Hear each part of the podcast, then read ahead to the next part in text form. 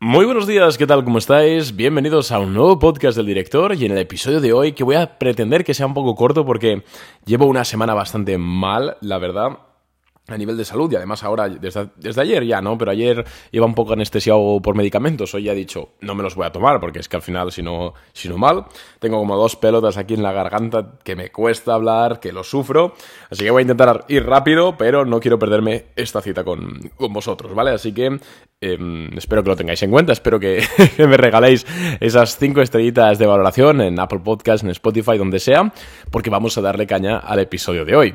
En primer lugar, eh, bueno, ¿de qué vamos a hablar? Bueno, imagino que habréis leído el título, pero para aquellos que entréis en modo automático, vamos a estar comentando cuándo es, eh, qué indicaciones o cuándo podemos, o cómo podemos, mejor dicho, conocer eh, cuando estamos cerca de un mercado alcista. Es decir, cuándo, cómo detectar el fin de un mercado alcista. Es decir, pues ya sabéis, para liquidar posiciones o para reducir nuestra exposición. Nosotros en Boring Capital y yo personalmente, cuando empezamos a detectar el fin de un mercado, mercado alcista, eh, no solemos salirnos de, todas las posiciones, ni, tampoco solemos meternos en la cueva, simplemente reducimos la cantidad de dinero que destinamos a la inversión en bolsa, en este caso nuestra estrategia de Boring Capital, ¿vale? Eh, ¿Por qué no, no nos salimos del todo? Bueno, pues porque como hemos comentado mil, mil veces en este episodio y hemos demostrado en directo, tanto yo como en Boring Capital, eh, que en 2022, sobre todo la segunda parte y todo 2023, a pesar de que ha sido eh, años bajistas para, para, la bolsa en general, para el SP500, nosotros hemos conseguido ser rentables y, y, hacer dinero en swing trading. Entonces, pase lo que pase en bolsa, aunque bajen los índices, aunque haya aquí un ataque marciano, siempre hay empresas que lo hacen bien y siempre hay oportunidades de inversión, ¿vale? Y siempre hay oportunidades para hacer swing trade. Pero es cierto que cuando los mercados están bajistas y esto todo, está todo mucho más bajista, la probabilidad de que se cumplan ciertos patrones técnicos cae un poquito. Entonces siempre es recomendable invertir menos dinero, ¿vale? Esto es simplemente una, una gestión de riesgo normal, igual que cuando empezamos a ver que las cosas empiezan a funcionar bien, tal, eh, pues eso es recomendable, o al menos yo así lo veo, meter más dinero el tema de la inversión en bolsa, ¿vale? O sea, yo realmente nunca estoy fuera del mercado Solo hemos estado en Boring Capital fuera del mercado recientemente. Bueno, estuvimos en eh, todo marzo, bueno, no, de, de, mitades de marzo a mitades de abril de 2020, por obvias razones, al final nadie sabía qué iba a ocurrir. Y bueno, es que aún así no, porque compramos Netflix, ¿eh? Es que, es que poca gente se acuerda de que compramos Netflix en marzo de 2020 por el tema de la pandemia. Y de hecho puse un tuit, es que, qué cachondo, ¿eh? Puse un tuit de compramos Netflix por un hipotético cierre de ciudades. Os lo juro, ¿eh? Podéis buscarlo si ponéis en Twitter from AJ Nogues, que soy yo, Netflix, bajáis, os saldrá seguro, porque el tuit sigue ahí. Y compramos Netflix a 200 dólares y la vendimos a 700. Pero bueno, quitándolo de Netflix, es cierto que no operamos más hasta creo que abril, mitades de abril, mayo de 2020, ¿vale? Y aparte en 2020 tampoco operamos en abril, mayo de 2022, que fue la guerra de Ucrania empezó... Bueno, ¿cuándo empezó la guerra de Ucrania? Bueno, cuando el tema de la guerra de Ucrania y tal, que empezó muy bajista el mercado, ahí nosotros tampoco, tampoco operamos. Pero quitando periodos específicos de uno, dos, tres meses máximo, siempre permanecemos invertidos en el mercado. Es decir, siempre estamos buscando unas operaciones, siempre hacemos entradas, salidas, etc. Eh, simplemente eso, cuando el mercado es muy alcista, pues destinamos más cantidad del patrimonio, digamos, a invertir y cuando el mercado es bajista, pues destinamos menos cantidad del patrimonio a invertir. Pero claro, la, la pregunta es la de siempre, ¿cómo saber si estamos al, cerca de un fin del de un mercado alcista, porque esto es la panacea, vaya. Y por supuesto, antes de empezar a entrar en materia, esto no se puede saber al 100% con ningún tipo de certeza, porque al final en los últimos mercados bajistas, bueno, quitando el de 2022, 2020 por ejemplo, fue totalmente cisne negro, porque al final sí que es cierto que a finales de 2019 ya veíamos ciertos indicadores económicos que podían, pero vamos, que no, que no, o sea, que no, que fue por la pandemia y ya está, y era algo totalmente cisne negro, porque nadie se esperaba que, hubiese un virus tan contagioso ni nada. Eh, el de 2018, si lo queréis llamar mercado bajista, porque yo no lo llamaría, yo lo llamaría corrección únicamente, pero bueno, como fue toda la guerra comercial con China y tal, y Donald Trump, eh, los mercados sí que estuvieron bajistas parte del año, pero vamos, eh, normalmente un mercado bajista fuerte como el de 2008, como, como el, no sé, como son por cisnes negros, ¿no? Pero sí que, quitando estos cisnes negros, antes de que el mercado empiece a caer, siempre hay indicativos. Vale, entonces en este podcast vamos a estar hablando de, esos indicativos, de las cositas que al menos hay que estar mirando, ¿vale? Hay que estar mirando de vez en cuando, periódicamente, yo particularmente cada semana, porque es muy interesante para saber si reducir o aumentar nuestra, nuestra exposición en bolsa. Em, lo primero que quiero decir es algo muy evidente, pero quizás que hay para personas que no. Eh, hay que determinar la dirección del mercado y la dirección del mercado se determina mirando los principales índices que hay. Si estáis centrados en Europa, pues tenéis que echarle un vistazo al DAX alemán y al Eurostox o incluso al CAC 40 de, de París y si estáis operando en Estados Unidos, que es como lo que imagino que la mayoría estáis haciendo, hay que echarle un vistazo a los tres mosqueteros, el Nasdaq, el Dow Jones y el SP500. Al final, mm, por mucho que nosotros operemos en acciones y a veces digamos aquello de que no hay que mirar el, el gráfico de los índices, sino que hay que mirar únicamente los gráficos de las acciones en sí, mirar el gráfico de los índices nos sirve también para determinar el mercado en general y es muy interesante mirarlo, ¿vale? no tiene que condicionar nuestra operativa, pero sí que tiene que agregar más información a cómo está el panorama. No sé si me estoy entendiendo, ¿no? Porque parece que digo cosas contradictorias, pero, pero para nada. Entonces, el primer, la primera cosa que se suele ver en los índices, porque sí, para, antes, para detectar un mercado bajista o el fin de un mercado alcista, eh, este tipo de cosas se ven en los índices. ¿Por qué? Porque es el agregado más grande que tenemos. Obviamente, puede que estés viendo alguna de estas cosas en una acción y pintará mal, pero para esa acción en concreto, no tiene por qué pintar mal para el mercado en general, ¿no? Entonces, lo primero es la distribución. Amigos, cuando em, un mercado alcista se está agotando y da, da señal de que posiblemente puede, puede empezar un recorte, eh, al final la razón detrás de una caída en, el mercado quitando cisnes negros, ¿cuál es? Pues es que ya no queda nada, entre comillas, no muy simplificado, ya no queda nadie que quiera comprar porque ya todo el mundo está en el mercado. Entonces, cuando todo el mundo está en el mercado, y por todo el mundo, por todo el mundo me refiero sobre todo a todos los institucionales, todos los fondos mutuos, todos eh, fondos de pensiones, todos incluso los inversores, de, fondos, de, fondos de inversión nacionales, cuando ya están invertidos, quieren, y ha habido una, una, gran subida, quieren realizar cierto beneficio. ¿Y cómo realizas cierto beneficio cuando gestionas miles de millones de dólares? Porque cuando gestionas 5.000, 10.000, 20.000, 100.000 euros, como puede hacer un inversor particular, pues lo vendes y no se entera nadie. Pero cuando tú gestionas miles de millones o decenas de cientos de miles de millones de dólares, no puedes darle al botón de vender y ya está, sino que tienes que mm, hacer una venta, digamos, prolongada en el tiempo.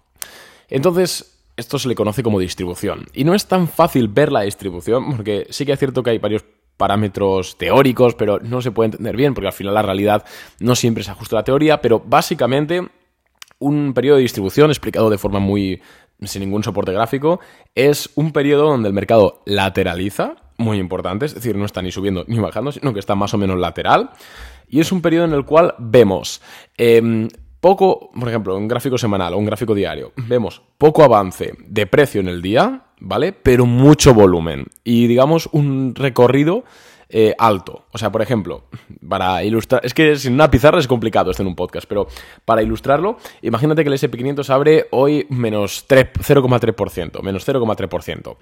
Em, a mitad de tarde sube un 1,5% o un 1%. Eh, hacia el final de la sesión cae un 1% y al final cierra en menos 0,2, o sea, más o menos cierra sin mucho cambio. Pero se ha movido mucho. Em, y además con mucho volumen. Eso normalmente sí puede considerarse distribución.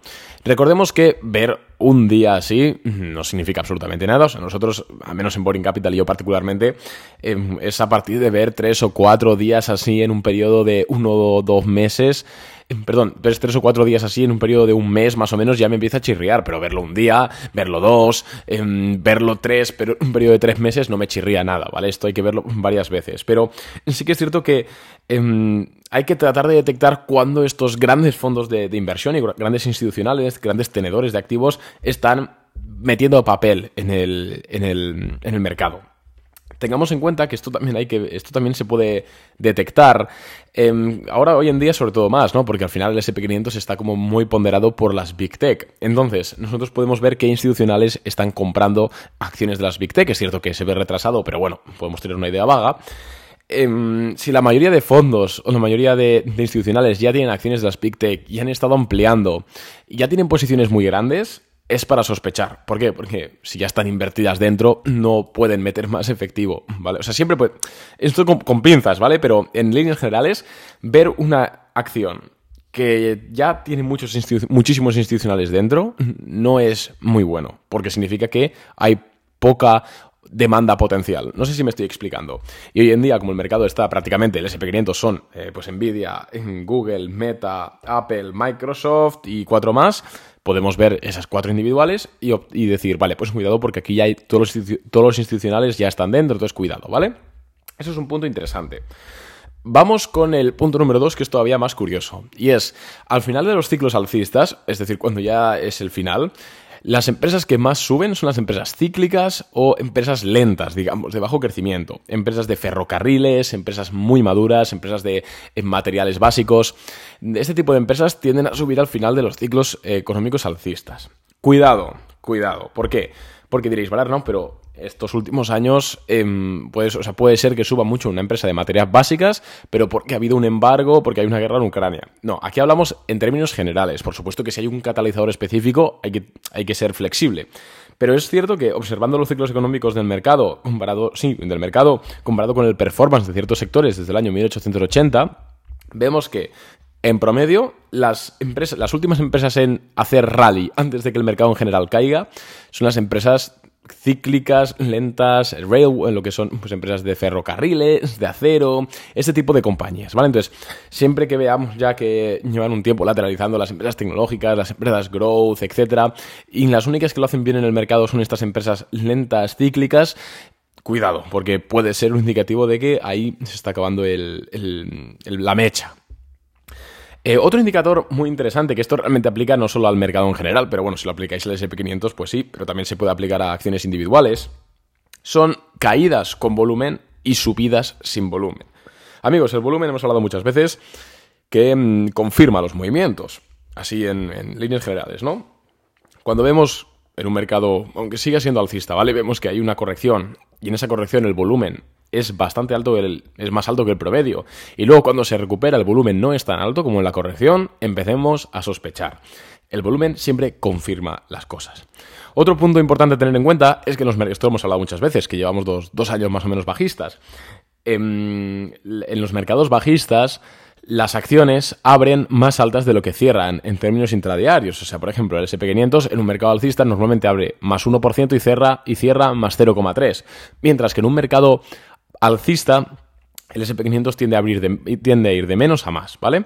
Entonces, cuando nosotros estamos ahí en un mercado alcista, ¿vale? Que ya podemos sospechar que estamos cerca al final porque hemos visto varios días de distribución, porque están subiendo las empresas cíclicas, porque hemos visto un par de caídas con bastante volumen y una recuperación sin tanto volumen, y además vemos que el mercado, el SP500, el Nasdaq, lo que sea, empieza a hacer este tipo de comportamientos de abrir alto y cerrar más bajo durante un día no pasa nada, ¿no? Pero si, lo suele hacer bastante em, recurrentemente, es otro indicativo para, poner la sirena y cuidado porque ahí puede, puede estar pasando algo.